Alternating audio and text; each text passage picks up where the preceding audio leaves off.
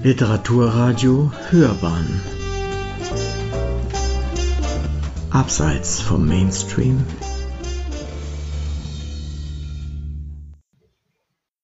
Hallo, liebe Hörerinnen und Hörer, ich bin die Katharina Schweißgut und ich kann Ihnen heute hier meinen Roman Der Liebesbriefkasten vorstellen.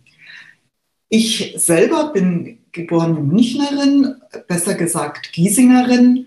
Das wird für diesen Roman eine große Rolle spielen, denn er handelt von einem öffentlichen Briefkasten, an den jeder oder jede einen Brief schicken kann und um Rat in Liebesdingen fragen kann. Äh, es, er basiert auf persönlichen Erfahrungen, die ich mit einem ähnlichen Projekt hier in Giesing gemacht habe. Meine beiden Hauptfiguren, das ist die Claudel und der Lem, die werde ich euch jetzt in der Lesung ein bisschen näher bringen und ja, ich hoffe, ihr habt Spaß dabei. Ich werde das Buch nicht gleich von Anfang an lesen, sondern äh, ich werde zwei typische Szenen für die beiden Hauptfiguren raussuchen und dann noch ein bisschen eine Action-Szene. Gassi. Ich gehe noch schnell mit dem Stalin, rief Lem. Der Hund stand bereits erwartungsvoll vor der Wohnungstür, wackelte mit seinem Hinterteil und wedelte dazu gegenläufig mit dem Schwanz. Ab und zu stieß er ein aufgeregtes, unterdrücktes Kläffen aus. Birte tauchte in der Küchentür auf. Wir haben keine Hundetütchen mehr, meinte sie. Ihr aufmerksamer Blick fiel auf seine abgewetzte lange Motorradlederjacke, seine Ausgehuniform. Gehst du noch ins Schaumermäul? Er dachte, verdammt ja, ich hasse diesen weitrunden Blick. Warum muss ich mich immer rechtfertigen? Dann antwortete er leichthin. Das mit dem Tütchen ist nicht so schlimm. Es wird uns schon keiner sehen. Er drückte Birte einen trockenen Kuss auf die Wange. Als er durch die Tür ging und Stalin schon die Hintertreppe hinunter, die Treppe hinuntersauste, rief sie ihm nach. Ja, was gibt's denn noch? Lem blieb genervt stehen. Wortlos hielt sie ihm eine Postkarte hin. Monatlich schickte Lem eine Karte an seine 79-jährige Mutter, damit wenigstens der Briefzusteller an ihren abgelegenen Hof in der Nähe von Rosenheim kam.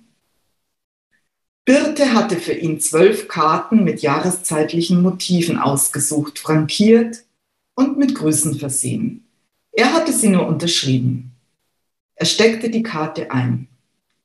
Danke, du bist ein Schatz, Stalin hielt gleich auf dem Grünstreifen vor dem Haus und nahm seine gekrümmte Kackhaltung ein. Eine ältere Walkerin aus der Nachbarschaft ging gerade in dem Moment vorbei, als er erleichtert davonstob. Sie sah sich kurz um, als wüsste sie, dass Lem kein Tütchen dabei hatte. Er blieb daher noch einen Moment stehen, um so zu tun, als würde er sich um Stalins Hinterlassenschaften kümmern. Was soll's, dachte er. Ich habe schließlich dafür gesorgt, dass auf den Wegen rings um den Entenweiher Tütenautomaten aufgestellt werden. Da brauche ich mir keine Vorwürfe machen zu lassen, wenn ich einmal meine Tüten vergesse. Als sich die Walkerin tatsächlich noch einmal umdrehte, sah er ihr gerade in die Augen. Sie wandte sich sofort ab und walkte davon. Sie erhöhte sogar ihr Tempo, was er an dem beschleunigten Rhythmus des Stockklackens erkannte.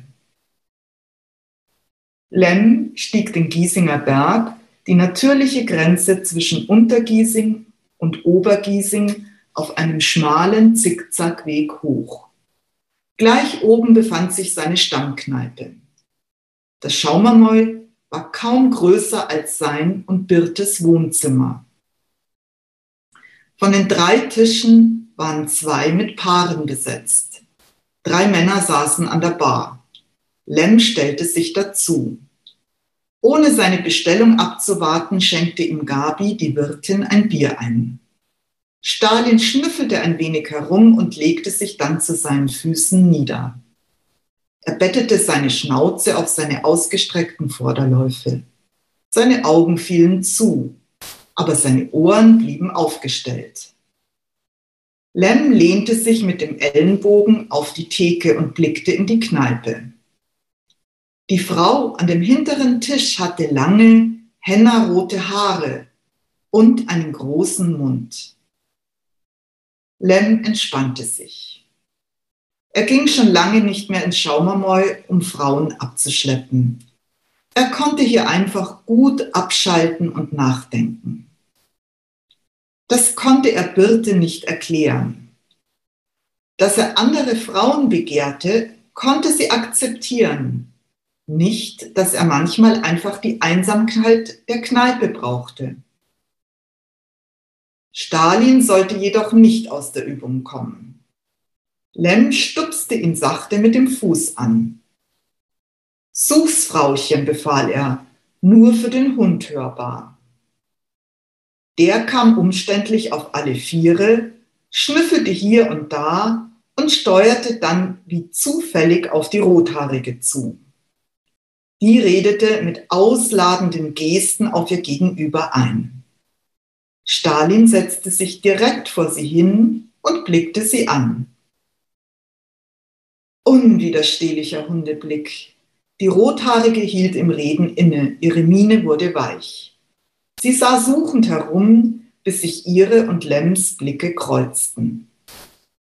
Darf ich ihn streicheln? Lem nickte. Das war der erste Streich. Stalin war gut drauf. Er näherte sich der Roten, wedelte mit dem Schwanz und präsentierte ihr seinen Nacken. Als sie ihn eine Zeit lang gekrault hatte, blickte sie zu Lem auf und fragte, wie heißt er denn? Stalin. Erschrocken zogen sich ihre Pupillen zusammen. Ihre keck geschwungenen Lippen verwandelten sich in einen geraden Strich. Zweiter Streich. So hieß er schon, als ich ihn aus einem tschechischen Tierheim geholt habe. Lem sah ihr direkt in die Augen und zuckte hilflos mit den Schultern. Sobald das Wort Tierheim bei der Roten im Gehirn angekommen war, fingen ihre Augen zu glänzen an. Ihr Mund öffnete sich, ihre Schultern fielen nach unten. Sie strich sich eine Haarsträhne hinter das rundliche Ohr. Dritter Streich. Abschleppbereit, dachte Lem. Leider kein Bedarf. Er lächelte die Frau unverbindlich an, rief Stalin zurück und gab ihm ein Leckerli. Die Masche war unschlagbar. Stalins welpenhafte Unterwürfigkeit und sein Dackelblick im muskulösen Boxerkörper machten die Frauen wehrlos. Der grausame Klang seines Namens jagte ihnen eine Ahnung von Todesangst ein.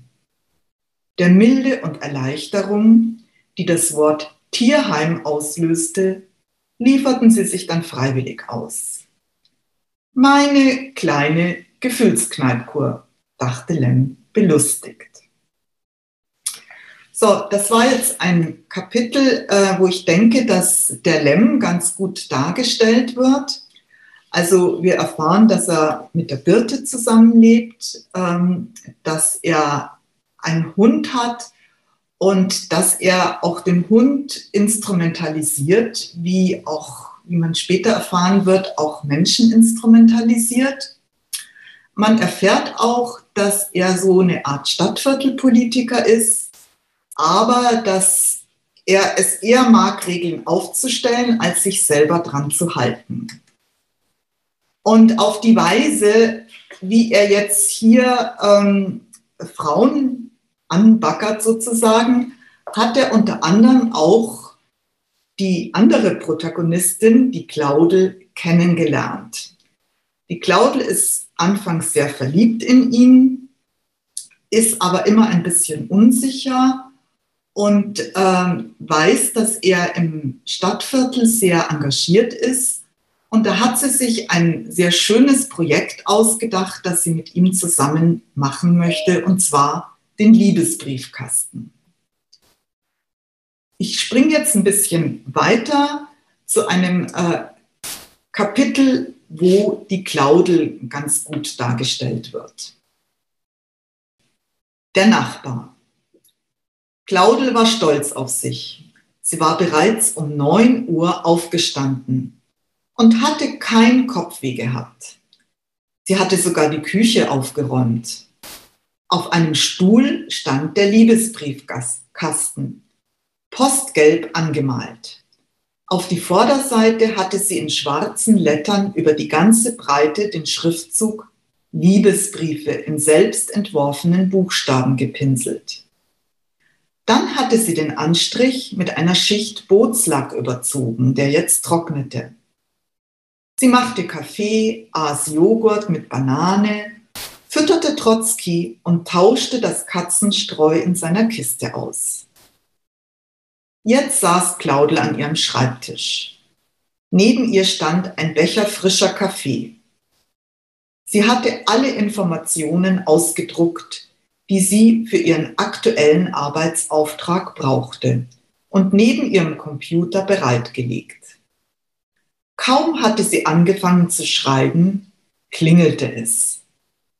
Im ersten Moment dachte sie, Lem sei gekommen. Das erschien ihr aber doch sehr unwahrscheinlich. Durch den Türspion sah sie ihren Nachbarn von gegenüber. Widerwillig öffnete sie. Bisher hatte sie Herrn Kleinhans nur in seiner Hausmeistermontur, graublauer Arbeitskittel und seltsamer Altherrenhut mit schmaler Krempe gesehen. Heute trug er eine graue Buntfaltenhose und ein hellblaues Hemd darüber einen hellgelben Polunder. Offensichtlich war er frisch rasiert, denn an seiner rechten Wange glänzte ein kleiner, blutiger Schnitt. Das Auffälligste an ihm sah sie zuletzt. Herr Kleinheinz hielt einen großen, runden Glasbehälter mit beiden Händen vor seinem Bauch. Er war mit einer pastellgelben Masse gefüllt, die sich nicht von seinem Polunder abhob. Herr Kleinhans räusperte sich. Fräulein Claudia, ich hoffe, ich störe Sie nicht. Ich habe heute Besuch erwartet und für den habe ich selber Eierlikör gemacht. Nach einem Rezept meiner Mutter. Jetzt hat der Besuch abgesagt. Ich wollte Sie fragen, ob Sie nicht probieren wollen. Er schmeckt wirklich außergewöhnlich gut aber man kann ihn nicht aufheben, weil frisches Eigelb drin ist. Klar, gib mir das Gesöff und verzieh dich wieder in deine Höhle, dachte Claudel und antwortete. Ach, das ist aber nett. Ich arbeite zwar gerade, Sie wissen ja, dass ich Freiberuflerin bin, aber ich wollte sowieso gerade eine Pause machen. Herr Kleinhans trat ein. Claudel roch sein säuerliches Rasierwasser und bemerkte, dass er etwas kleiner als sie war. Sie konnte nämlich auf seinem Kopf eine untertassengroße Glatze erspähen. Sie führte ihren Gast in die fast aufgeräumte Küche und log. Ich bin leider heute noch gar nicht zum Aufräumen gekommen. Schließlich saßen sie sich an Claudes kleinem Küchentisch gegenüber, jeder mit einem kalkfleckigen Glas vor sich, das bauchige Bohlengefäß stand zwischen ihnen. Herr Kleinhans hatte sein Trinkglas reflexartig gegen das Fensterlicht gehalten, Claudels Blick bemerkt und dann das Glas schuldbewusst wieder auf den Tisch gestellt. Auf Claudels dritten Stuhl stand der frisch lackierte Liebesbriefkasten und trocknete. Oberhalb der Tischkante guckte nur die Klappe hervor. Auf die hatte Claudel Pfeil und Bogen gemalt das Werkzeug Amors. Nun schöpfte sie mit ihrer Suppenkelle je einen Schlag Eierlikör für sich und Herrn Kleinhans in die Gläser. Die gelbe Masse war sehr dickflüssig. Eigentlich trinke ich um diese Uhrzeit keinen Alkohol. Claudel schwindelte schon wieder. Aber wir wollen ja nicht, dass die Eier schlecht werden. So was Köstliches. Die gelbe Masse füllte Claudels Mundhöhle perfekt aus. So, als wollte sie für immer da drin bleiben. Die feinen schwarzen Pünktchen der frisch geriebenen Vanille schossen winzige aromatische Gewürzpfeile direkt in ihren Gaumen. Die cremige Süße umschmeichelte ihre Geschmackszäpfchen. Sie schluckte. Geschmeidig breitete sich die Wärme des Rums langsam und gleichmäßig in ihrem Blutkreislauf aus. Kann ich noch einen? Claudel hatte ihr Glas mit zwei Schlucken leer getrunken. Ja, gerne, bedienen Sie sich, meinte Herr Kleinhans. Ich kann Ihnen gerne das Rezept. Sobald Claudel das köstliche Getränk wieder in ihrem Mund hatte, stellte sie Herrn Kleinhans Stimme ab und konzentrierte sich auf den Geschmack. Nach dem vierten Glas, oder waren es fünf gewesen, schmälerte sich der Genuss dadurch, dass Claudels Gaumen durch den vielen enthaltenen Zucker klebrig wurde. Ich muss Wasser trinken. Sie stand abrupt auf. Dabei schwankte sie so, dass sie sich am Tisch festhalten musste. Mir ist nicht gut. Ich habe schließlich nichts gefrühstückt. Schon wieder gelogen. Wollen Sie sich hinlegen? Ich helfe Ihnen, bot Herr Kleinhans an. Er stützte seine Nachbarin auf dem Weg ins Schlafzimmer. Als sie in ihrem Bett lag, fühlte sie sich gleich besser. Herr Kleinhans setzte sich zu ihr auf die Bettkante und deckte sie behutsam zu. Das erinnerte Claudel an ihre Mutter und sie musste ein bisschen weinen. Kann ich Ihnen irgendwie helfen? fragte Herr Kleinhans. Ich fühle mich schuldig, weil ich Sie so früh am Tage zum Likörtrinken verleitet habe. Herr Kleinhans, Sie sind doch Hausmeister. Claudel gab sich Mühe, klar zu artikulieren. Als solcher verfügen Sie doch sicher über eine Schlagbohrmaschine. Herr Kleinhans bejahte. Können Sie mir helfen, den Liebesbriefkasten, der vorhin mit uns am Tisch saß, bei der Lola zu montieren? Die Lola ist ein Grieche, keine Spanierin, aber nicht drinnen, sondern draußen, also der Briefkasten. Selbstverständlich, Fräulein Claudia. Ich bin ja schon im Vorruhestand und habe Zeit. Ich helfe Ihnen doch gerne. Haben Sie denn den Wirt von der Lola um Erlaubnis gefragt? Sie sind so nett, Herr Kleinhans, gähnte Claudel. Ich weiß überhaupt nicht mehr, warum ich Sie heute so oft angelogen habe. Ich bitte Sie, Fräulein Claudia, wenn ich ehrlich bin, habe ich vorhin auch gelogen. Ich habe gar keinen Besuch erwartet. Ich brauchte nur einen Vorwand, um bei Ihnen zu klingeln, gestand Herr Kleinhans und blickte Claudel gespannt an doch die war bereits eingeschlafen. Herr Kleinhans ging in die Küche zurück, um sein Bohlengefäß zu holen. Als er eintrat, erblickte er ein seltsames Fabelwesen auf dem Tisch.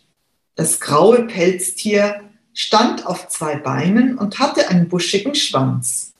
Auf seinem Körper hatte es einen überproportional großen kürbisförmigen Kopf der von seiner Masse auf die Tischplatte gezogen wurde, so dass es aussah, als würde das Wesen dort grasen. Im nächsten Moment konnte sich Trotzki, der seinen Kopf samt Vorderbein in das Bohlengefäß gesteckt hatte, daraus befreien.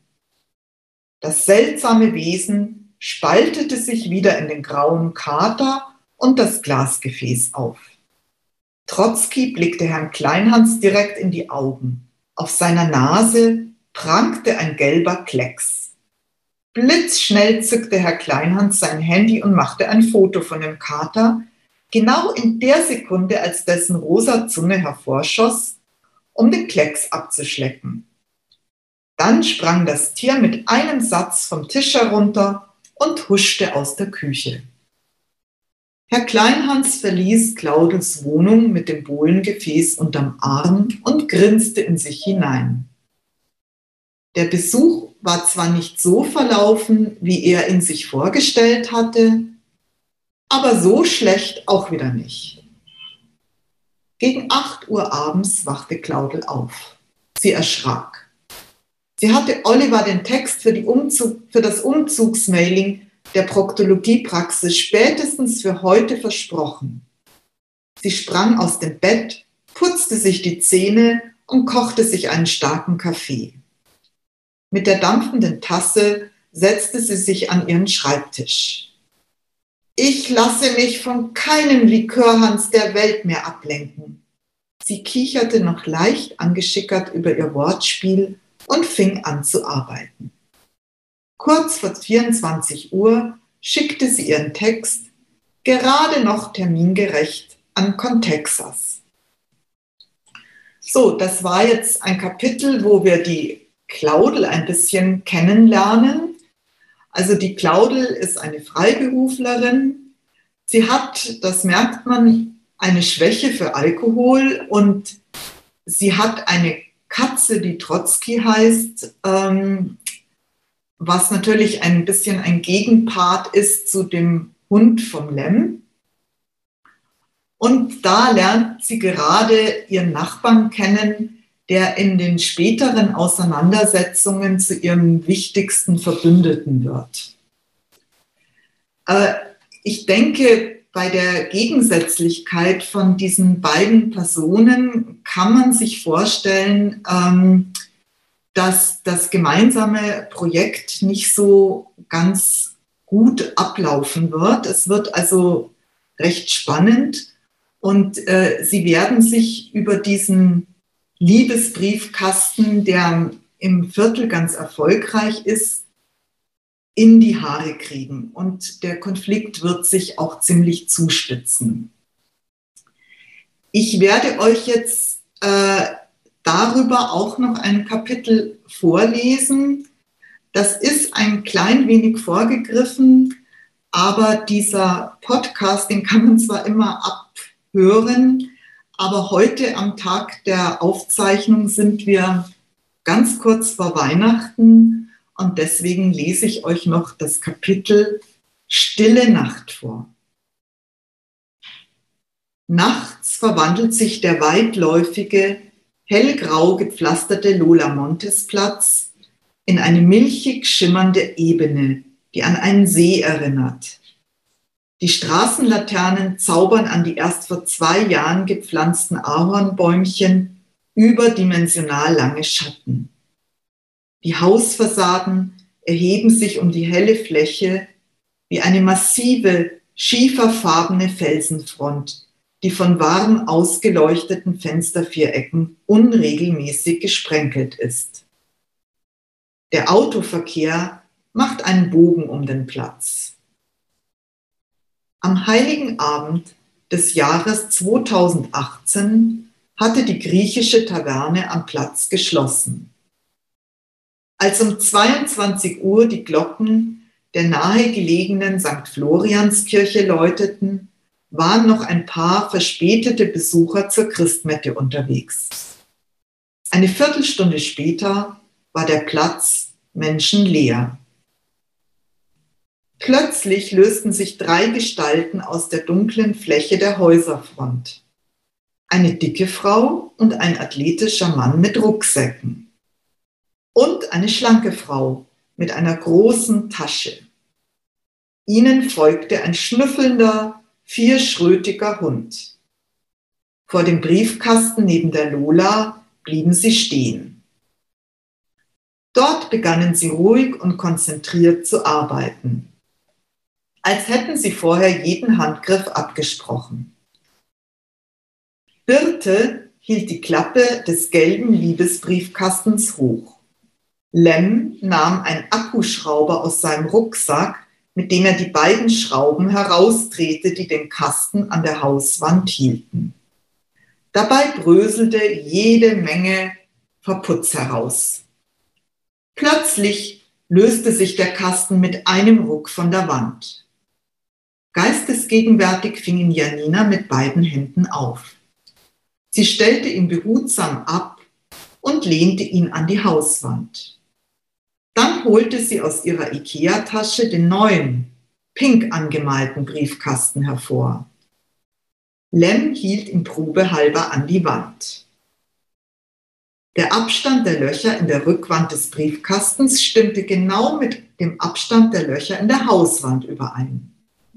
Nur klafften diese wie offene, apfelgroße Wunden. So viel Putz war herausgebrochen. Lem stellte den neuen Briefkasten auf den Boden neben dem gelben ab. In einem Plastikschälchen rührte er etwas Blitzzement an und spachtelte damit die Löcher zu. Sie warteten eine Minute, um die Masse härten zu lassen. Janina nutzte die Zeit, um ein Handyfoto der beiden friedlich nebeneinander an der Hauswand lehnenden Kästen zu knipsen. Dann drückte Lem zwei Bübel in den gerade noch elastischen Zement. Jetzt hielten Birte und Janina den pinken Kasten an die Wand während Lem die Schrauben reindrehte. Danach rüttelte er leicht am Kasten, um die Befestigung zu prüfen. Okay. Janina schloss den Briefkasten ab und überreichte Lem die Schlüssel. Lem packte Claudels gelben Briefkasten in die Ikea-Tasche. Dann setzten sich die drei auf eine Bank gegenüber und betrachteten ihr Werk. Sie waren still, wie Theaterzuschauer, die darauf warteten, dass der Briefkasten wie ein Akteur zu ihnen spräche. Stalin hatte sich vor die drei hingehockt und wedelte mit dem Schwanz. Als ihn niemand beachtete, kläffte er ein paar Mal kurz, bis ihm Birte abwesend zwischen den Ohren kraulte. Lem räusperte sich. Ein bisschen muss ich mich erst an den neuen Anblick gewöhnen. Er bemerkte Janinas enttäuschten Blick. Das kommt daher, dass ich so viel für Claudel und ihren Briefkasten gemacht habe. Irgendwie hat mich das verletzt, dass sie mich so aus heiterem Himmel im Stich gelassen hat. Seine Stimme brach leicht ein. Janina, die rechts von ihm saß, schluckte und drückte Lems Arm. Er betrachtete den neuen Briefkasten aufmerksam. Weißt du was, Janina? Mir gefällt Pink sowieso viel besser als Gelb. Janina lachte. Ihr Briefkasten war richtig gut geworden. Auch wenn ihr Vater sie gefragt hatte, warum sie sich denn für ein Plagiat hergebe. Bist du etwa dafür in deine Kunstschule gegangen? Aber der Vater war sowieso gegen alles. Lem, du bist einfach die Seele vom Lola Montes Platz. Wenn du mal stirbst, wird der Platz sicher in Lem Korndubler Platz umbenannt. Also bevor ihr jetzt total rührselig werdet, unterbrach Birte das Zwiegespräch. Mit einem Tatatata zog sie eine Flasche Sekt aus ihrem Rucksack hervor. Die drückte sie Lem in die Hand. Mach mal auf und teilte drei Sektflöten aus. Lem fummelte an dem Drahtverschluss herum, konnte ihn aber im Dunkeln nicht gut erkennen. Ein guter Anlass, Janina mit einzubeziehen. Erleuchte mich, Janina, mit deiner Handytaschenlampe. Während Lem mit dem Sektkorken beschäftigt war, murmelte Janina. Übrigens, ich finde, dein neuer Bart steht dir super gut. Fünf Minuten später war die sentimentale Stimmung wie weggeblasen. Auf die neue, pinke Ära des Liebesbriefkastens, rief Janina theatralisch und hob ihr Glas in Richtung Fassade. Sie stießen an und kicherten wie Teenager. Lem dachte, dass sie die ausgelassene Stimmung Janina verdankten. Sie war 27 Jahre alt. Ihre großen braunen Augen ruhten die ganze Zeit auf ihm. Er bekam Lust, sie zu streicheln. Genauso wie er manchmal Lust hatte, Stalin zu streicheln. Mitten in seine Gedanken hinein fragte sie, woran denkst du? Das werde ich dir auf keinen Fall sagen. Wenn ich es aber wissen will. Janina mimte die Hartnäckige. Dann erfinde ich schnell was. Zum Beispiel, ich denke, dass wir auf den Stadtviertelrat anstoßen sollten. Lem hob sein Glas. Wieso das denn? weil der Stadtviertelrat letztes Jahr den Antrag einer gewissen Frau, er machte eine Kunstpause, Birte Ragnus abgelehnt hat. Welchen Antrag? Alkoholverbot auf dem Lola Montes Platz, platzte Birte heraus. Lem und Janina prusteten drauf los. Birte stimmte schließlich mit ein, bis sich alle drei bogen vor Lachen. Warum hast du denn so etwas beantragt? wollte Janina wissen. Es haben sich etliche Bürgerinnen bei mir als Frauenbeauftragte beschwert. Die haben sich von betrunkenen Wohnungslosen belästigt gefühlt, rechtfertigte sich Bir Birte und trank ihr Glas leer. Stalin lief schwanzwedelnd vor der Bank auf und ab, als wollte er dauernd überprüfen, ob noch alle drei da waren. Im Haus Nummer 4 ging im zweiten Stock ein Fenster auf. Ruhe, schrie eine ältere Männerstimme. Fröhliche Weihnachten, rief Lem. Fröhliche Weihnachten, echoten die beiden Frauen.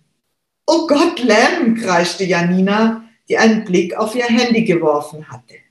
Psch. Lem legte verschwörerisch den Zeigefinger auf den Mund.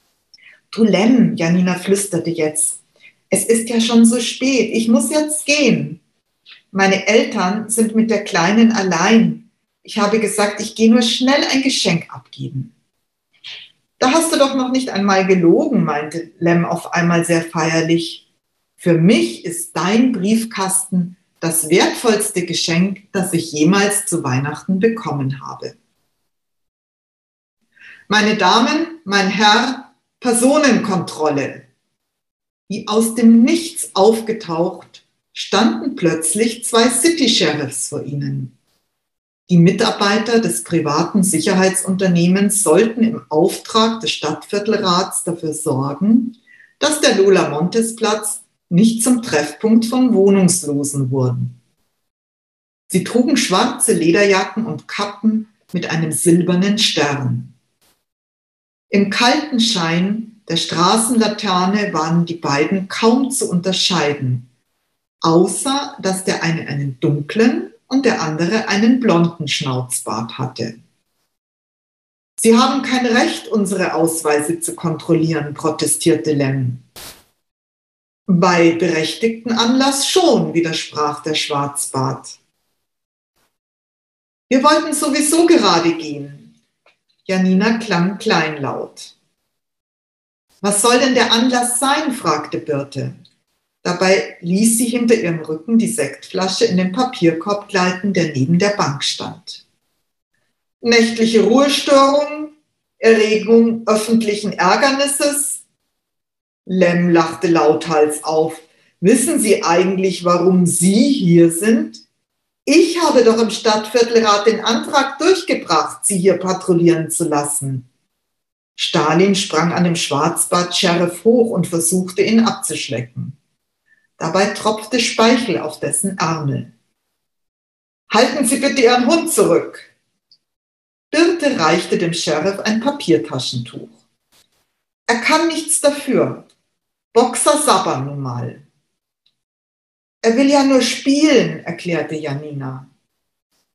Er steht auf Lederjacken, fügte Lem hinzu.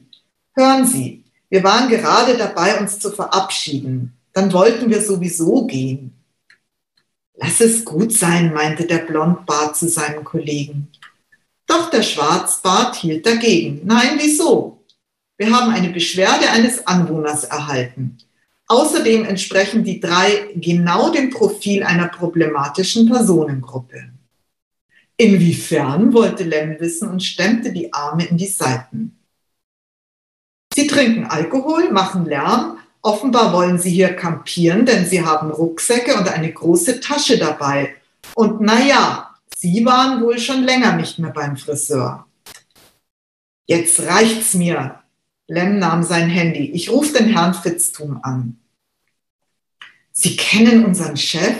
Der Blondbart schien verdattert. Der Schwarzbart wirkte erschrocken und lenkte nun doch ein. Wenn Sie sich jetzt ruhig verabschieden und dann gehen, dann belassen wir es dabei. Sie verstehen schon, dass wir alle gleich behandeln müssen.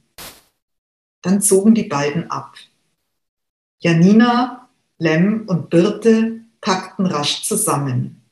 Gedämpft sprechend machten sie sich auf den Heimweg. Zwischen drei und vier Uhr morgens weckte ihn immer die Kälte. Die rötlich erleuchteten Fenstervierecke waren verschwunden. Die Normalos schliefen jetzt. Vorsichtig zog er den Reißverschluss seines Schlafsacks auf. Langsam schälte er sich aus den drei Lagen Pappkartons heraus und schlug die Plastikplane, die er oben auf als Nässeschutz gelegt hatte, zurück. Er krabbelte aus dem Loch, das ihm nachts Sicht und Windschutz bot, und bewegte seine steifen Glieder zu der Bank, von der vorhin der Lärm gekommen war. Zielsicher griff er in den Papierkorb. Er hatte sich nicht getäuscht. Als die Sheriffs da waren, hatte er das leise Klirren von Glas gehört. Er wog die Flasche in der Hand. Sie war noch etwa zu einem Drittel gefüllt. Er setzte sich auf die Bank und zog sein Handy aus der Innentasche seines Anoraks. Bei der Weihnachtsfeier im Gemeindesaal von St. Florian hatte er aufladen können. Im Licht des Handys schien das Etikett strahlend weiß. Cremant de Loire. Jesus, das ist ja besser als Champagner. Er setzte den Flaschenhals behutsam an den Mund. Erst träufelte er ein paar Tropfen hinein, dann nahm er einen kräftigen Schluck. Die Temperatur war perfekt, nachtgekühlt. Die verbliebenen Kohlensäurebläschen platzten in seinem Gaumen wie die Kammern einer Luftpolsterfolie, die er als Junge so gern zerdrückt hatte.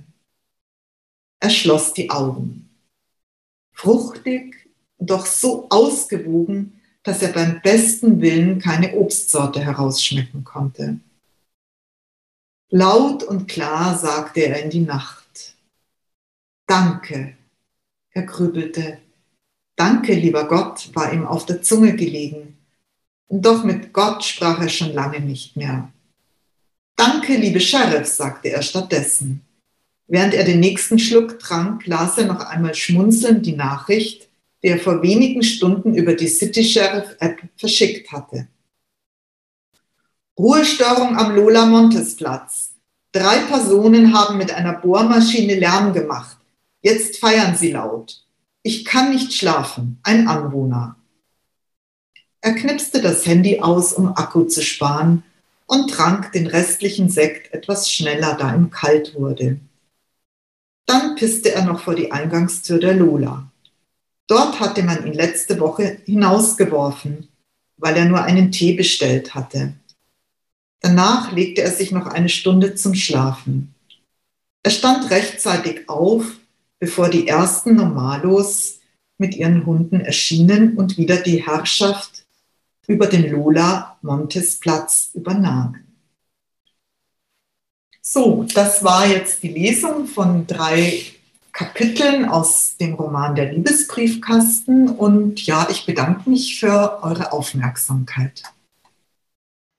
Liebe Zuhörerinnen und Zuhörer, wir sind kurz vor Weihnachten und haben tatsächlich in diesem Jahr das letzte Hörbahn on Stage Gespräch. Und das darf ich führen mit Katharina Schweißgut. Ich freue mich, Katharina, dass du da bist.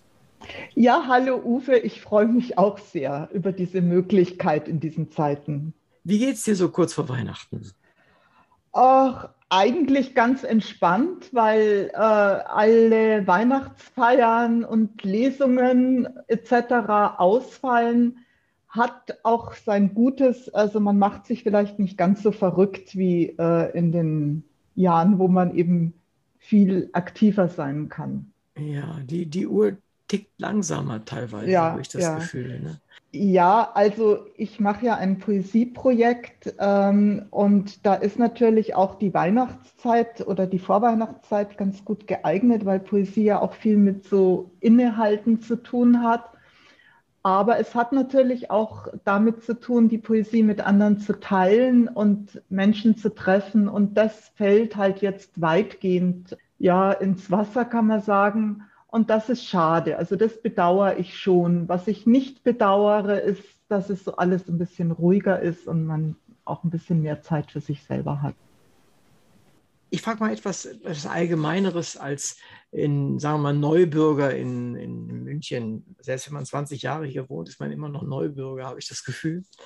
Und äh, ich glaube, wohne in Trudering. Was ist so besonders an Giesing? Ich kann es eigentlich ganz schlecht mit anderen Vierteln vergleichen, weil ich bin in Giesing aufgewachsen, äh, besser gesagt in Untergiesing.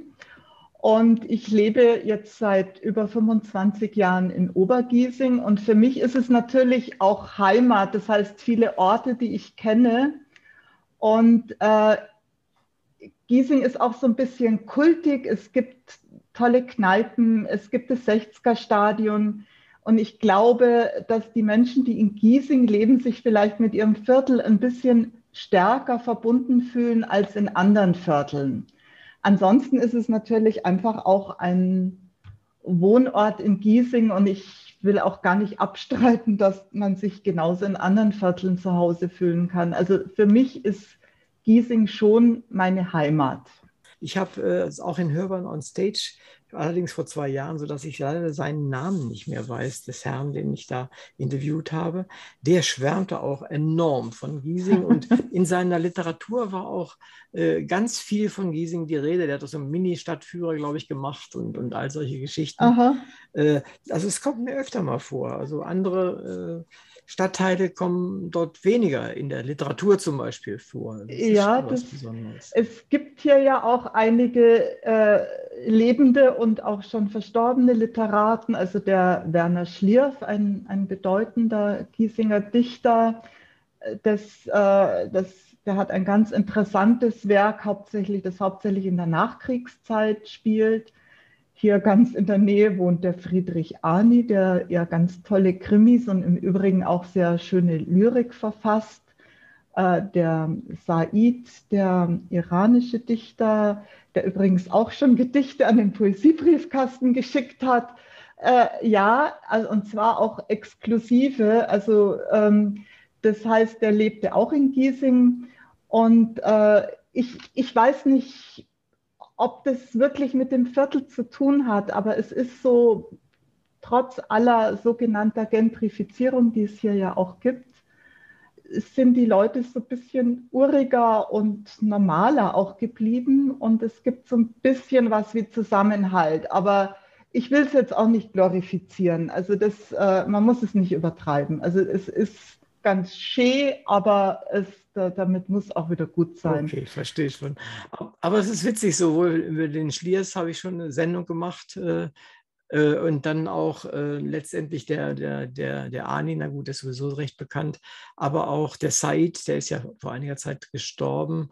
Äh, zu dem habe ich auch eine gewisse Beziehung, weil ich war ja Präsident des Freien Deutschen Autorenverbandes und dieser Verband hat ihm auch seinerzeit mal einen seiner Preise gegeben. Also insofern äh, kenne ich offensichtlich eine Menge Giesinger Dichter, die, von denen ich gar nicht weiß, dass sie aus Giesing sind. Das ist ja, ganz, ganz, interessant eigentlich. Ja, vielleicht ist es hier so eine Atmosphäre, wo sowas gut entstehen kann. Ja, das kann natürlich sein. Ja. Manche Sachen sind, manche, manche Gegenden, Orte und um, Umgebungen vielleicht sogar ja. sind gut dafür geeignet. Katharina, das Buch, der Liebesbriefkasten, ist also kein Buch für Giesing, sondern es ist ein Buch, das in Giesing spielt. Ja, also ich habe auch überlegt, weil ähm, das Buch handelt ähm, von, also es ist inspiriert von wahren Ereignissen, aber ich wollte nicht eins zu eins die Wirklichkeit wiedergeben und habe sogar deswegen überlegt, ob es nicht woanders spielen soll. Aber ich habe es dann doch in Giesing spielen lassen, weil für mich beim Schreiben, auch wenn es sich um erfundene Ereignisse handelt oder um erfundene Orte, ich muss mir das vorstellen können. Mhm. Ich, wenn es da heißt, da geht man in einen Griechen zum Essen, dann muss ich mir das vorstellen können, wie es da ausschaut und äh, wie es da riecht und wie es auf der Straße aussieht. Und das kann ich eigentlich nur da, wo ich schon oft war. also ich hätte den Roman, der rein die Handlung könnte natürlich auch in Hamburg spielen, aber das hätte ich nicht schreiben können, weil ich da keine, keine inneren Bilder gehabt hätte, die ich aufschreiben hätte können. Deswegen habe ich den da spielen lassen, wo ich auch lebe. Aber rein theoretisch ging es auch woanders natürlich. Aber äh, du hast natürlich recht, äh, wenn man Lokalkolorit äh, beschreiben möchte, dann sollte man es auch kennen und äh, nicht äh, völlig konstruiert irgendwo anders hingehen. Ja. Äh, dann kann man sich vielleicht irgendwas ausdenken, was wirklich ausdenken, aber Leben fehlt dann wahrscheinlich öfter. Mal. Ja, also wenn man zum Beispiel einen Science-Fiction-Roman schreibt, der auf dem Mars spielt, dann muss man sich das ja alles ausdenken. Aber ich habe jetzt keinen Vorteil gesehen, äh, mir eine Kneipe in Hamburg auszudenken oder in Parsing, wenn ich in Giesing ganz viele kenne und das eben besser beschreiben kann. Und äh, ja, der Roman äh, hat sich auch so entwickelt äh, von wahren Ereignissen, die ich eben erlebt habe am Beginn des Projekts Poesiebriefkasten. Wir haben ja schon davon gesprochen, mhm dass äh, Giesing so ein fruchtbares Pflaster ist äh, für Literatur. Und äh, ich selber bin eigentlich ja keine Schriftstellerin, sondern von meinem Brotberuf, der mir auch sehr viel Spaß macht, ist Grafikdesignerin. Ich liebe aber schon immer äh, Poesie, Literatur, Schrift, Sprache und habe da auch ein großes Faible dafür und habe natürlich auch schon als Teenager angefangen, so tagebuchartige Gedichte zu schreiben. Ich habe mich aber dann oft so ein bisschen dafür geschämt und habe es dann immer wieder weggeschmissen. Und irgendwann habe ich mich gefragt, ob ich da vielleicht nicht alleine bin mit so jemand, der so nur im stillen Kämmerlein dichtet und äh, Poesie mag und äh, darüber ist die Idee des Poesiebriefkastens entstanden, weil das ist eine Möglichkeit, die bietet also jedem die Möglichkeit, seine eigenen Gedichte per Post dorthin zu schicken oder einzuwerfen.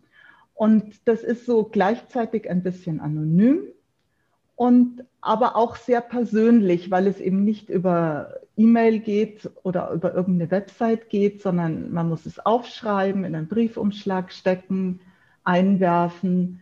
Äh, das heißt, es findet auch eine sehr persönliche Wertschätzung über das, auf, über das aufs Papier bringen und über den Postweg statt.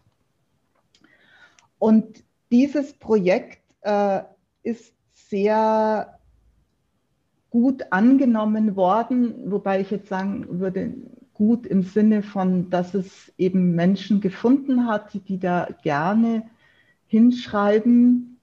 Äh, also es kein nicht wie beim Rockkonzert, dass dann Tausende gleich hingeströmt sind, aber in einem kleinen Kreis hat es Anklang gefunden. Und äh, es hat mir auch sehr viel Spaß gemacht. Und äh, es war ursprünglich als kurzfristige Aktionen geplant. Und äh, da habe ich dann eben gemerkt, dass es einfach noch mehr Potenzial hat und äh, es ist dann zu, einem, zu einer dauerhaften Einrichtung geworden. Und soweit, so gut. Das ist auch ein sehr, sehr schönes Projekt immer gewesen. Es haben sich äh, Veranstaltungen darum ergeben. Wir haben auch einen kleinen Verein gegründet. Aber zu Beginn ähm, war es für mich neu, mit etwas in die Öffentlichkeit zu treten. Also man muss ja so ein Projekt bekannt machen, man braucht Kooperationspartner, man muss auch ein bisschen an die Presse gehen. Und da hat sich eine Kooperation ergeben, die nicht sehr glücklich verlaufen ist und, oder die einfach nicht funktioniert hat, kann man vielleicht so ja. sagen. Und es war eine Situation, über die ich sehr, sehr unglücklich war und die mich auch persönlich sehr belastet hat. Und äh, wo ich auch gemerkt habe, das ist ein, da, da komme ich irgendwie gar nicht raus. Äh, ich, es gibt manchmal Situationen, wo man einfach äh, nicht weiterkommt in einem Konflikt.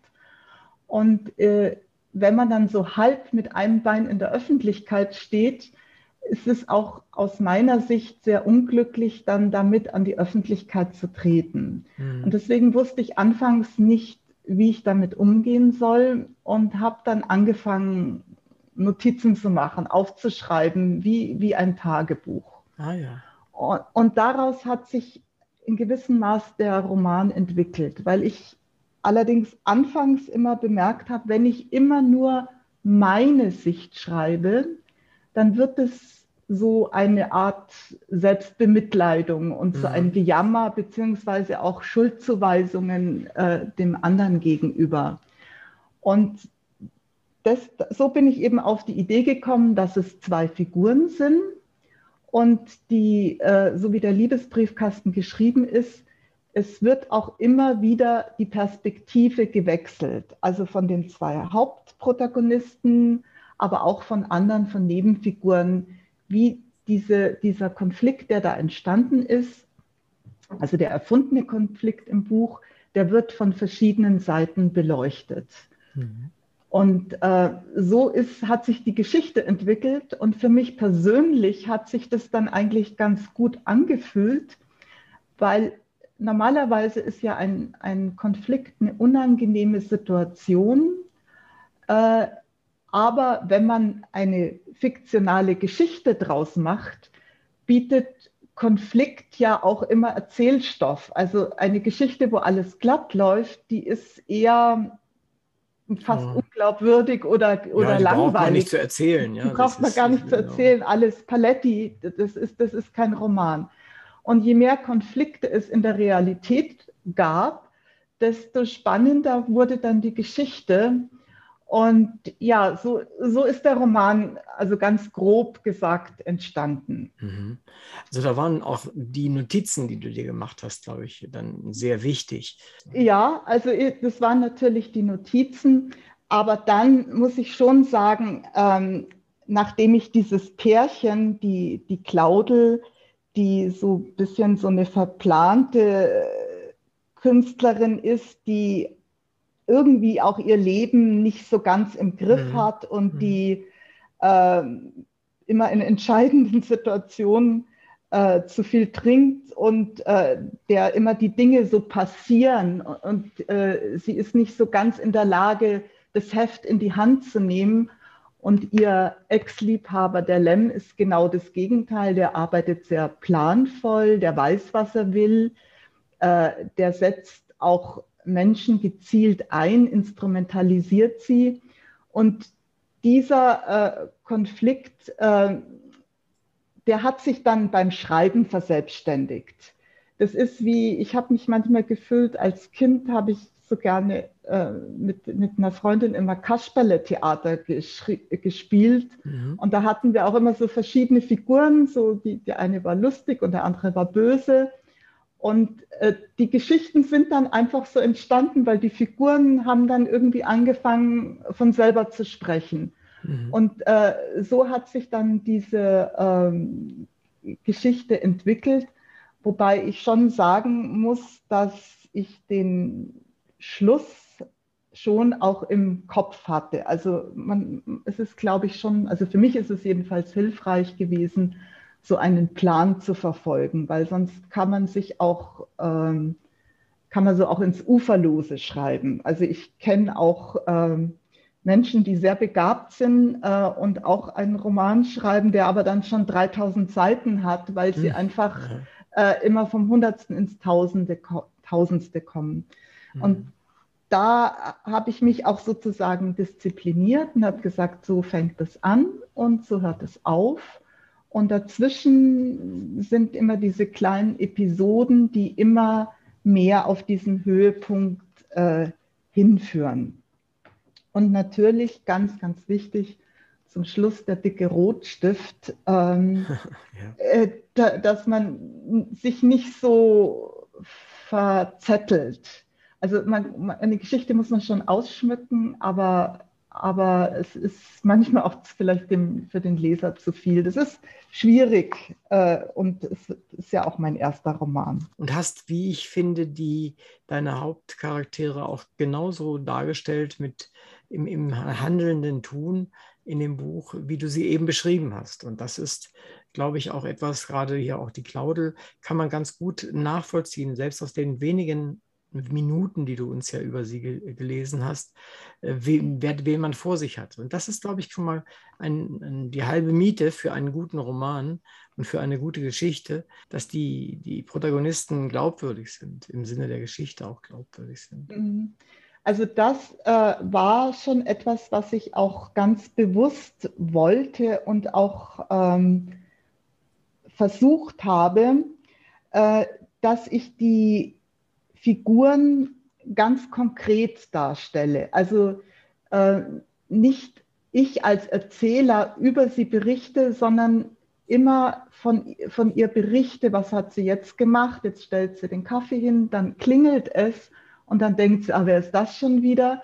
Und natürlich ist das sehr, ähm, wie soll ich sagen, sehr kleinteilig, aber ich wollte es schon dann dem Leser überlassen oder der Leserin überlassen, äh, sich selber dann äh, ihre Gedanken zu machen äh, über den Charakter und auch selber die Chance zu geben, äh, Sympathien für die eine oder andere Figur zu entwickeln. Und das muss ich sagen, es ist mir fast durchgehend geglückt, eben nur so situativ äh, äh, die, die Handlung zu beschreiben. Es wird schwierig, wenn man äh, dann, sagen wir mal, über einen längeren Zeitraum ähm, äh, redet. Also es ist ja so, die greife ich jetzt nicht groß vorweg, die Claudel ist zum Studieren nach München gekommen und hat es dann abgebrochen. Und man musste so ein bisschen ihren, äh, ihre Herkunft beleuchten, um sie noch besser kennenzulernen. Also da gibt es ein paar Mal so ähm, ähm, Stränge, wo man eben einen längeren Zeitraum beleuchtet, äh, den man dann ein bisschen allgemeiner und nicht rein situativ beschreiben kann. Aber ansonsten habe ich mich wirklich von Situation zu Situation gehangelt und es gibt aber auch dadurch 70 Episoden. Ich nenne das auch Episoden, nicht Kapitel, die sind sehr kurz, also so wie ich sie eben vorgelesen habe. Die haben immer ganz kurze Titel, so wie Gassi oder äh, der Nachbar. Äh, und es ist, und es wird fast immer gewechselt, die Perspektive. Also die eine Person macht das und die andere Person macht das und dann ergibt sich wieder eine neue Situation, wo dann vielleicht eine dritte dazukommt. Und äh, ja, und das war für mich auch so eine psychologische Arbeit, weil anfangs habe ich mich nur mit der Claudel identifiziert, die war mhm. praktisch wie so ein alter Ego für mich. Das denke ich. Aber dann, aber dann um auch wirklich ehrlich zu schreiben, habe ich mich dann auch mit dem Lem identifiziert, auch mit der Freundin vom Lem, der Birte, auch mit dem Nachbarn von der Claudel und auch noch mit diversen anderen äh, Nebenfiguren, die auch wichtig sind teilweise. Also kommen noch Journalisten vor mhm. und ein sehr netter Kellner und noch ein paar Lokalpolitiker. Äh, und äh, da habe ich dann immer versucht, mich in die jeweilige Figur hineinzuversetzen und auch in ihre Motive. Und das war dann auch psychologisch sehr interessant für mich. Also, dass ich sozusagen über meinen eigenen Teller es auch mit dem Schreiben geschafft habe, über meinen eigenen Tellerrand hinauszusehen. Also es war auch so ein bisschen wie eine ähm, kleine Therapie für mich, diesen mhm. Roman zu schreiben. Äh, das provoziert natürlich meine nächste Frage. Wie muss man das denn sehen? Jetzt nicht von der Charaktereigenschaft, sondern eher von dem tatsächlichen Geschehen. Äh, wie viel von den Problemen mit dem Poesiebriefkasten steckt denn tatsächlich hier drin in dem Roman und äh, in welcher Weise findet sich das wieder? Ja, es steckt schon einiges drin, aber äh, alles, was, sagen wir mal, die Figuren und die Beziehungen der Figuren untereinander äh, ausmacht, ist mehr oder weniger erfunden. Also es gab schon äh, einen Versuch von jemand, einen, einen anderen Briefkasten aufzuhängen, wie das auch in dieser einen Situation geschildert wurde. Mhm. Äh, da gibt es schon Parallelen. Äh, aber ansonsten, äh, wie diese Figuren miteinander, äh, was die für Beziehungen miteinander haben, das ist alles erfunden, weil ähm, ich wollte eigentlich beschreiben, wie Menschen in so eine Situation kommen. Ich wollte nicht dann das, das, den konkreten Ablauf äh, mhm. nacherzählen. Deswegen sind es eben auch wirklich frei erfundene Figuren. Mhm, verstehe. Und es ist auch, ähm, war auch für mich eine Möglichkeit, eine Geschichte zu erzählen, äh, wenn ich sie so tatsachengerecht erzählt hätte, so im Sinn eines Tatsachenromans, dann hätte ich sehr, sehr aufpassen müssen. Dann hätte ich ja wirklich nur äh, die Tatsachen schreiben müssen. Ich hätte nicht hinter die Kulissen blicken können. Ich hätte nicht über Beziehungen schreiben können. Also ich wollte ja auch niemanden äh, bloßstellen oder so. Und deswegen ist doch ein großer Teil des Romans erfunden. Und ich werde auch nicht wirklich konkret sagen, was jetzt genau erfunden ist und was, mhm. was nicht erfunden ist, weil deswegen ist es ja auch ein Roman und kein Tatsachenbericht geworden.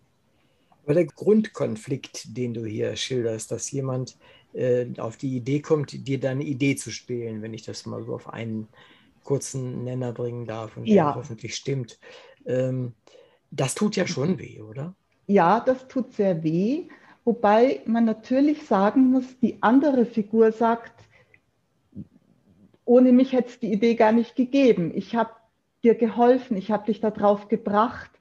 Äh, also das heißt, das habe ich schon auch gelernt. Man kann da nicht so ähm, das so einseitig sehen und Ideen entstehen ja auch nicht im luftleeren Raum. Bloß wenn natürlich das so, dass man da so völlig ausgebotet wird, sowas ist, äh, sowas ist tatsächlich äh, äh, belastend. Und äh, das hat ja für mich auch so die Motivation gegeben, das Ganze literarisch aufzuarbeiten. Und äh, das war auch der, und diese literarische Aufarbeitung hat ja auch bewirkt, dass ich jetzt nicht über einen Poesiebriefkasten schreiben wollte, sondern daraus ist die Idee von dem Liebesbriefkasten äh, entstanden. Das ist auch eine, im Grunde eine sehr schöne Idee, die allerdings nicht von mir ist, sondern ähm, da gibt es äh, in Verona, das ist ja die Stadt, in der Romeo und Julia ja. gelebt haben sollen.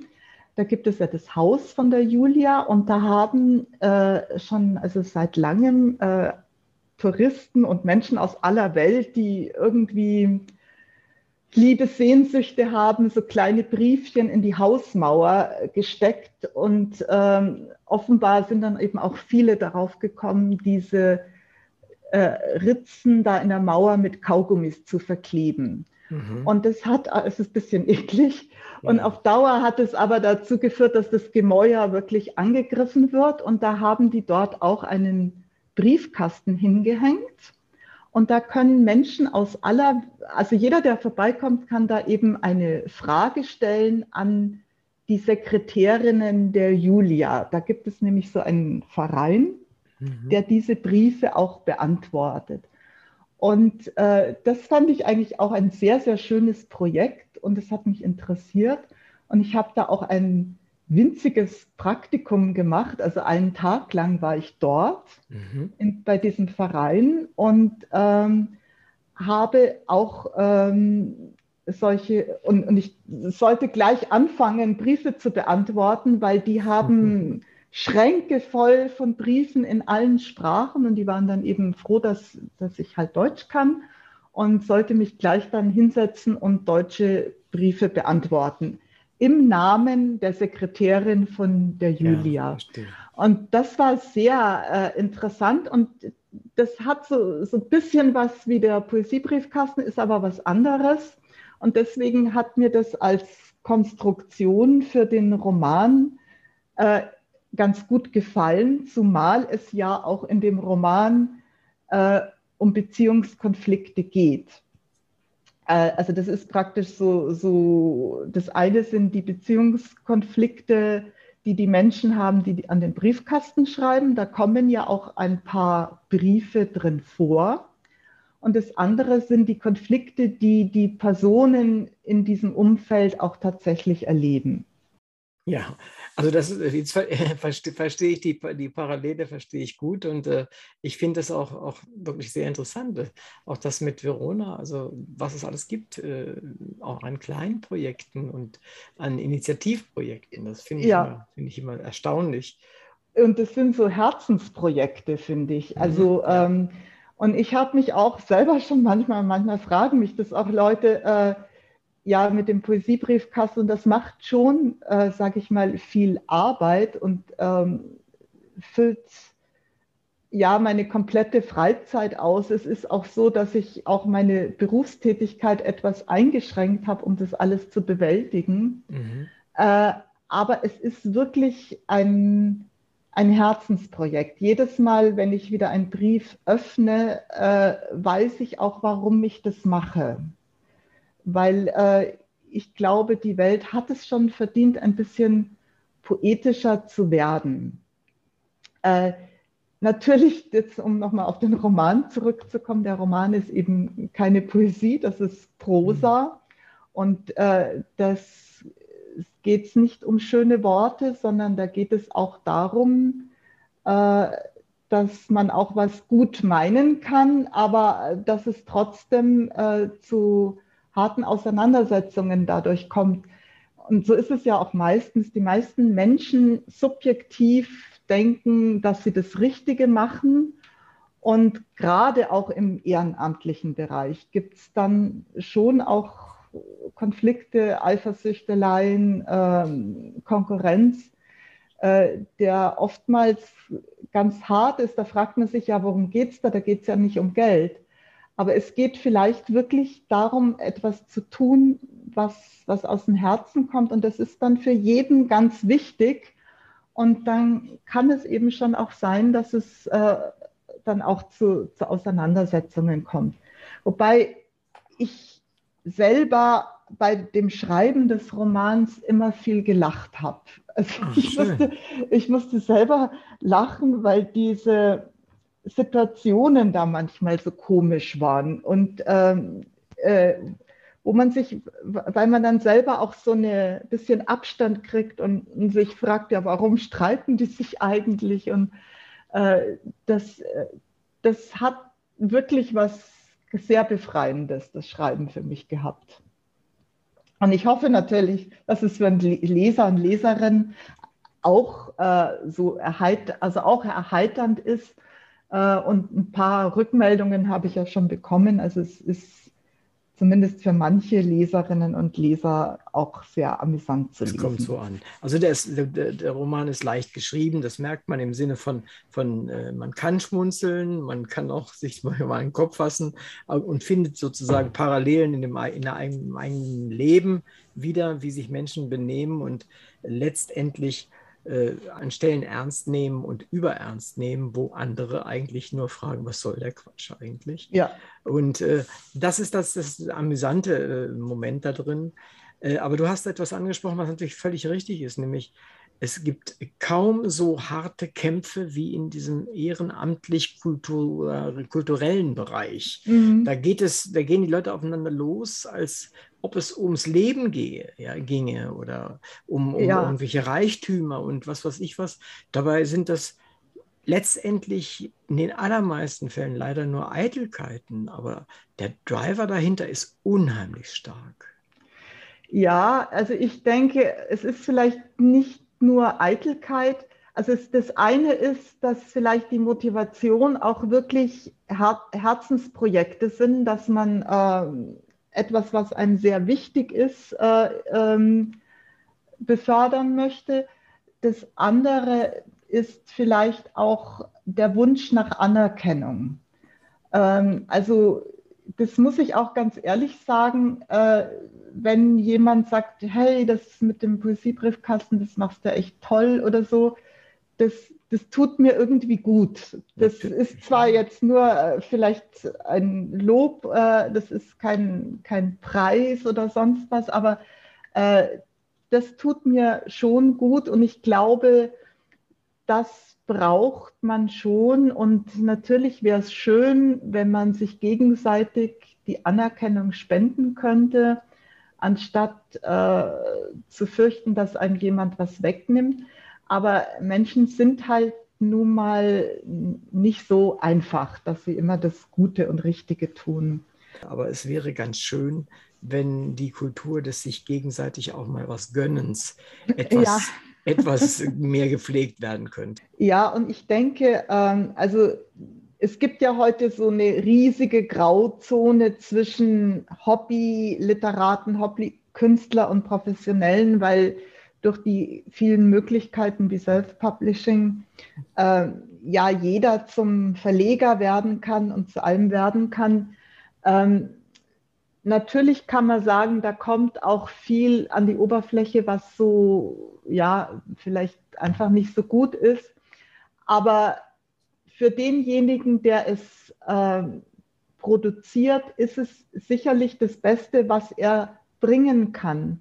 Hm. Und äh, bei sol solchen Projekten wie dem Poesiebriefkasten äh, ist es auch äh, ganz gezielt, es ist auch so gewollt, dass sich jeder einbringen kann und dass die Gedichte nicht gewertet werden, mhm. sondern äh, was ich glaube im Endeffekt bei rausspringt, ist, dass die Welt ein ganz kleines bisschen poetischer wird, auch durch die Herzschmerzgedichte, äh, auch durch die vielleicht nicht so gelungenen Reime, äh, ist es doch was, dass man sich mit dem Wort befasst, mit Gefühlen befasst äh, und so ein bisschen ein, eine Bremse reinhaut in diesen fokussierten, leistungsbezogenen Alltag. Und äh, das war auch das, was ich von Anfang an eigentlich mit dem Poesiebriefkasten bewirken wollte. Ja, und ja, bis ich da schon gleich am Anfang halt an so Grenzen gestoßen bin, weil es eben andere Interessen gibt, lokalpolitische Interessen, Kooperationsinteressen, Vernetzungsinteressen. Das war für mich eine Welt am Anfang, die ich gar nicht kannte und äh, die, die mich anfangs auch gar nicht interessiert hat, die aber auch ihre Berechtigung hat. Also es ist wie man es dreht und wendet, man kann es auch immer anders drehen und wenden. Mhm. Und äh, ich will jetzt auch nicht, natürlich soll auch jeder seine eigene Meinung haben und seinen eigenen Geschmack, aber für ein Mitmachprojekt wie den Poesiebriefkasten äh, gehört es mit dazu, dass man auch die Menschen und die Künstler und die Poetinnen äh, leben lässt, so wie sie es äh, können. Jetzt hast du mich aber neugierig gemacht. Äh, ich habe das jetzt nicht so ganz verstanden, was du meinst bei so einem Projekt wie dem, dem äh, Lyrik, äh, nicht Lyrik, sondern Poesiebriefkasten. Was gibt es da für Widerstände, um Gottes Willen? Ich kann mir gar keine äh, äh, Ja, ja, das war, das ist jetzt, ähm, also ich habe jetzt, ich springe leider jetzt ein bisschen hin und her zwischen dem Roman und dem ähm, und dem, und dem richtigen Projekt Poesiebriefkasten. Also ich habe am Anfang von dem Projekt Poesiebriefkasten eben bemerkt, dass es nicht nur das, was ich bewirken wollte, ist, dass Menschen dort ihre Briefe einwerfen, mhm. dass man sich vielleicht auch trifft, sich gegenseitig Poesie vorliest, dass man mhm. kleine Aktionen macht, um die Poesie in die Öffentlichkeit zu bringen. Aber ich bin eben da eben an solche Grenzen gestoßen, man muss äh, Kooperationspartner finden, man muss sich irgendwo in der Öffentlichkeit bewegen, mhm. man muss Zuschüsse beantragen, man muss Werbung machen, an die Presse gehen und, und da, da gibt es Überschneidungen und da an dieser Stelle, wo, wo es darum geht, das in der Öffentlichkeit zu vernetzen, da sind auch die Konflikte entstanden, die dann zu meinem Roman geführt haben. Das ist das, das ist das eine, was ich sagen wollte. Aber das andere ist auch, dass manchmal Menschen sagen, ja, wie wird denn da eine Auswahl getroffen bei den Gedichten, die da reinkommen oder wie werden die denn bewertet? Und da muss ich sagen, das ist nicht die Intention von, von dem Projekt. Mhm. Die, die Intention ist, dass sich jeder ausdrücken kann und jeder gewertschätzt wird und dass man dadurch eine, so die Welt so ein bisschen poetischer macht. Das wollte ich eigentlich damit sagen. Also so, da werden manche Menschen werden nicht damit fertig, dass so ein, meinetwegen ein Gedicht von Said neben einem völlig talentlosen Gestammel steht, sozusagen. Ja, so würde ich es halt auch nicht ausdrücken. Ja, ich habe es extra und, so gemacht. Ja, ja, ja, ja. Um, um und ich muss auch sagen, dass solche wirklich äh, äh, großen Dichter, sage ich mal, wie Said oder so, die ich glaube nicht, dass die da ein, ein Problem drin sehen. Hm, wahrscheinlich. Und, äh, nicht, wir ja. haben auch sogar von Franz Xaver Krotz am Anfang ein, oh, ein Gedicht bekommen, also ein ganz tolles Gedicht, also das auch exklusiv nur im Poesiebriefkasten gelandet ist. Mhm. Ich glaube, jemand, der wirklich ein großer Dichter ist, auch vom, was man also halt auch allgemein so bewerten kann, mhm. äh, der hat da gar kein Problem damit. Der steht da drüber. Ne? Der steht drüber und weiß, dass jeder macht es. Ein, ein ganz einfacher Rentner, der, der ein paar Zeilen äh, reimt, mhm. der steckt da genauso viel Herzblut rein wie vielleicht ein Said. Was vielleicht rauskommt, ist anders, aber das, das poetische Wollen, sage ich mal, oder mhm. das Gefühl oder das Herzblut dahinter ist, ist gleich. Ja, das, ja. Das, das, das, poetische Herz schlägt immer gleich, glaube ich, bei allen ja. Menschen. Nochmal konkret zu deinem äh, Poesie-Briefkasten. Was passiert jetzt? Also ich werfe da jetzt morgen, das gibt es ja noch, ne? ich werfe da jetzt morgen ein Gedicht ein von mir. Was, was macht dann, was passiert dann? Also äh, wir haben, also erstens mal werden die Briefe alle gesammelt und wir haben auch ein kleines Archiv in mhm. einem, auch in einem kleinen Laden hier eingerichtet in, in Giesing. Das ist, ist im Grunde unser Poesiemuseum, wobei es halt leider im Moment wegen Corona auch geschlossen ist, weil ja. es sehr klein ist. Äh, und dann versuchen wir mit allerhand Aktionen die Poesie auch wieder in die Öffentlichkeit zu bringen. Wir haben zum Beispiel letztes Jahr die ganz tolle äh, Gelegenheit gehabt, ähm, einen Teil der poetischen Sammlung in der Villa Stuck auszustellen. Das oh, war schön. also natürlich sehr, sehr toll. Da das war ein, ein taiwanesischer Künstler, der hat da so verschiedene Räume eingerichtet und unter anderem eben auch ein Wohnzimmer. Und in diesem Wohnzimmer durften wir dann eine Woche unsere Gedichtesammlung zeigen. Schön.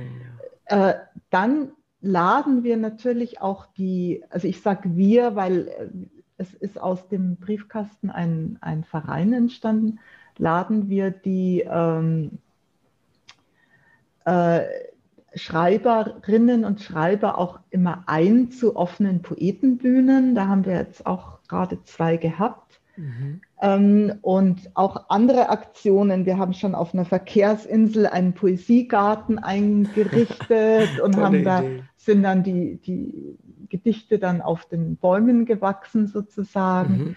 Wir haben schon die Gedichte auch äh, mit Luftballons in die Luft geschickt und eins ist sogar bis nach Tirol gekommen und so weiter. Also wir sind auch da sehr kreativ und ähm, haben allerdings jetzt für nächstes kommendes Jahr ähm, die Planung noch nicht gemacht, weil die ja, also wie gesagt, im Moment sehr schwierig ist. Aber jeder kann sich sicher sein, also die Gedichte werden da nicht nur verschluckt von dem Briefkasten, sondern es passiert was damit. Ganz konkret am, am Heiligen Abend werden wir auch einige Weihnachtsgedichte an die Adventshütte vor der Telepost hängen und da können sich die Passanten äh, eins mitnehmen als, als kleines Weihnachtsgeschenk. Also die Aktionen müssen nicht groß sein, die können Schön. auch manchmal so ganz putzig sein. Es es ist ja auch so eine kleine Stückarbeit, die, die Welt poetisch zu machen. Mhm, mh. Ja, also es passiert was. Wir haben auch eine Website, wo man das auch sehen kann. Aber wie gesagt, für nächstes Jahr ist die Planung noch ein bisschen, ähm, ja, ich glaube, man muss im Moment ein bisschen warten, was auch möglich sein wird. Das kann man noch nicht so ganz sehen. Also während des Lockdowns haben wir zum Beispiel Gedichte an verwaiste Fahrräder hingehängt. ja, damit ja, überhaupt irgendwas passiert in der Öffentlichkeit, weil da war ja alles zu und, verstehe, und ja. da gab es gar nichts. Und äh, also da, also es passiert schon immer was mit den Gedichten. Also da kann man sich ganz sicher sein. Wollt vielleicht noch was sagen zu meinem Roman? Das ist jetzt äh, äh ja, also es ist äh, so, dass ähm, ich denke, ein Grund, wir haben ja vorhin über Eitelkeit oder sich nichts gönnen gesprochen im, im ehrenamtlichen Engagement. Aber ähm, was ich auch finde, dass oft ein Grund für Konflikte ist, dass man sich nicht versteht, kommunikative Probleme, weil äh, die Menschen von so unterschiedlichen Voraussetzungen herkommen, dass sie, äh, der eine sagt was und der andere versteht was ganz anderes. Mhm. Das ist auch der Grund, warum ich da äh, eine Katze und einen Hund eingeführt habe.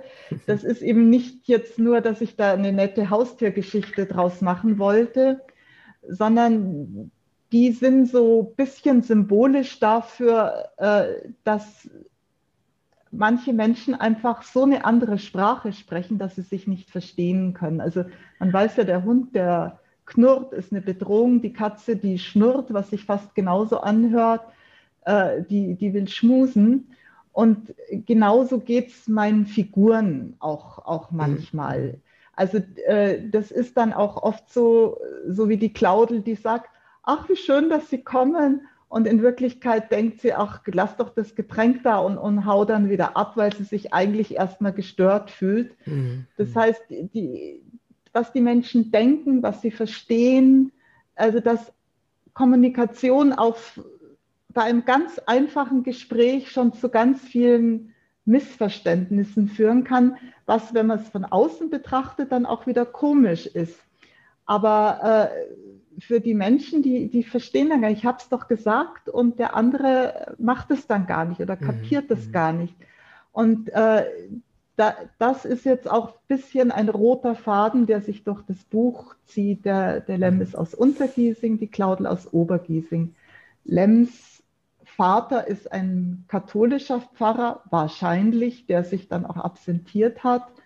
Und er ist halt von klein auf gewohnt, dass man auch mit so Lügen leben kann und mit Tabus und mit Dingen, die nicht wirklich ausgesprochen werden. Während die Claudel aus einem Elternhaus kommt, wo der Vater ein evangelischer Pfarrer ist. Der, aber äh, mehr, an, mehr, mehr, an, Kontrasten konntest du nicht ja, finden, was? Ja, das äh, äh, hat aber dann schon den Sinn, der, der Vater von der Claudel äh, hat sie praktisch äh, so erzogen, dass man immer, äh, dass man nicht an sich denken muss, dass man immer ganz gut sein muss und dass mhm. man auch immer ehrlich sein muss.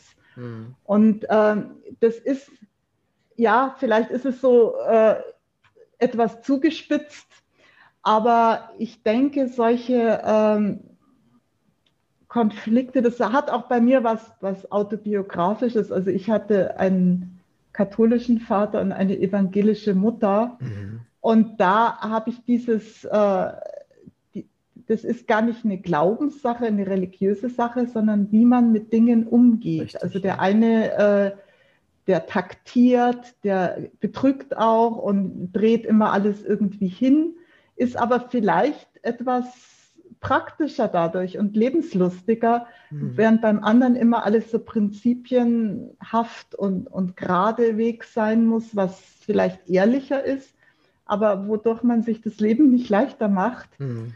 Und äh, diese, diese, dieses Aufeinanderprallen von verschiedenen Menschen mit verschiedenen Hintergründen und verschiedenen äh, Sprachen auch, die dadurch entstehen.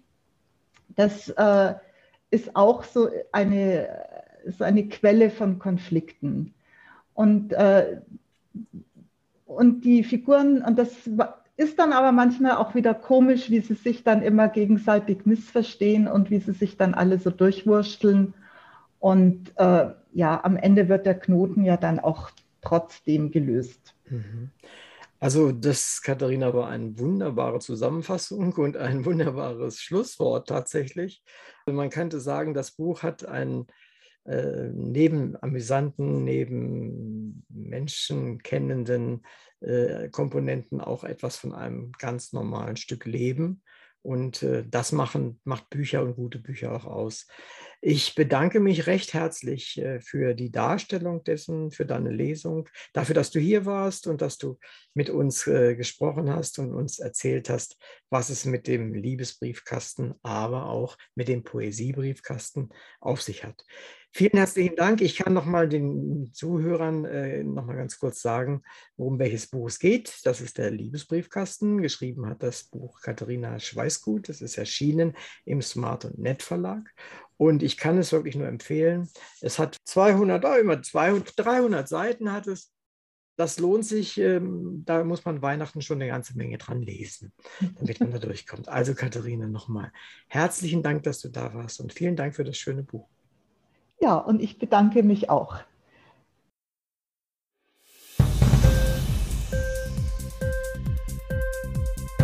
Hat dir die Sendung gefallen?